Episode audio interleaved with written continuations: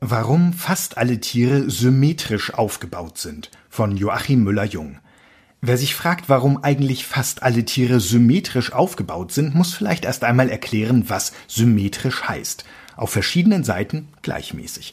Warum also? Weil Symmetrie schön ist und sich deshalb besonders leicht fortpflanzt?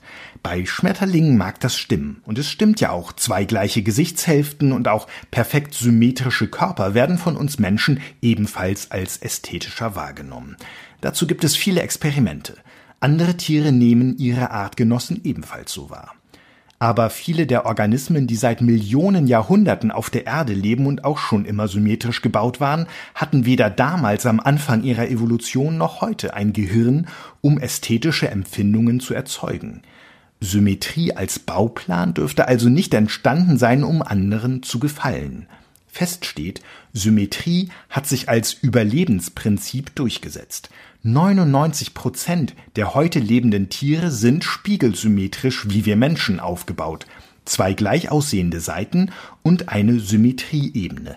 Fast alle anderen sind radiär symmetrisch. Bei ihnen gibt es zwei oder mehr Symmetrieebenen. Der Seestern zeigt das besonders schön, auch die Quallen. Und dann gibt es den winzigen Rest an Kreaturen, bei denen eine Symmetrie kaum vorkommt. Schwämme im Meer zum Beispiel. Entscheidend an der Symmetrie der Lebewesen ist, dass sie nicht erst dann auftaucht, wenn sie ausgewachsen sind, sondern dass die Symmetrie schon von den ersten Zellen an im Embryo angelegt ist und in der gesamten Entwicklung eine wichtige Rolle spielt. Deshalb sind auch fast alle Organe im Körper symmetrisch aufgebaut. Bei Pflanzen übrigens ist die kreisförmige Form mit der Radiärsymmetrie, bei der die Symmetrieebenen um die Mittelachse verlaufen und den Körper in viele ähnlich gleiche Elemente teilen, viel weiter verbreitet. Damit sind wir auch schon fast auf der richtigen Spur. Pflanzen bewegen sich nicht viel, Tiere sehr wohl. Ein symmetrischer Aufbau hat, wenn man koordinierte Bewegungen vornehmen will, riesige Vorteile. Nicht nur, dass man die Richtung besser halten kann, man spart auch enorm viel Energie, wenn die Gliedmaßen gleichmäßig bewegt werden. Schnelligkeit und Sparsamkeit, das ist Trumpf in der Natur. Evolutionsforscher sind sich nicht ganz sicher, seit wann sich die symmetrischen Organismen als Erfolgsmodell durchgesetzt haben. Es war jedenfalls extrem früh. Im Kambrium vor einer halben Milliarde Jahren schon sind wohl besonders viele spiegelsymmetrische Organismen entstanden. Unsere Ahnen gewissermaßen. Wir gehören wie diese ersten primitiven Kreaturen zu den Bilateria, zu den Zweiseitigen. Die entscheidende Frage, die die Wissenschaftler bis heute nicht endgültig beantwortet haben, lautet, was war vorher? Radiär symmetrisch wie bei den Quallen oder zweiseitig wie beim Schmetterling? Intuitiv würde man sagen, Quallen sind primitiver, also sind sie älter. Vieles spricht dennoch für die Zweiseitigen. Nicht weil sie in der Mehrzahl sind, sondern weil viele der radiärsymmetrischen Tiere in ihrem Inneren zweiseitig gebaute Organe besitzen. Manche Biologen glauben, dass es mit der Bewegungsrichtung zu tun hat.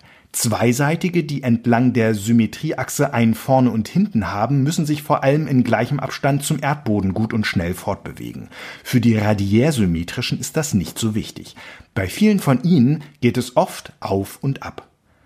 So ganz sind viele Forscher mit der Erklärung nicht einverstanden. Viel besser erklärt sich das, wenn man sich den Lebensraum des jeweiligen Tiers ansieht.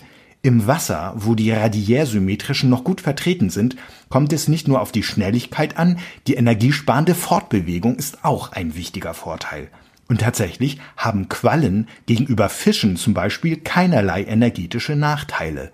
Dazu kommt, dass die Meere auch über lange Zeiträume stabile Bedingungen bieten.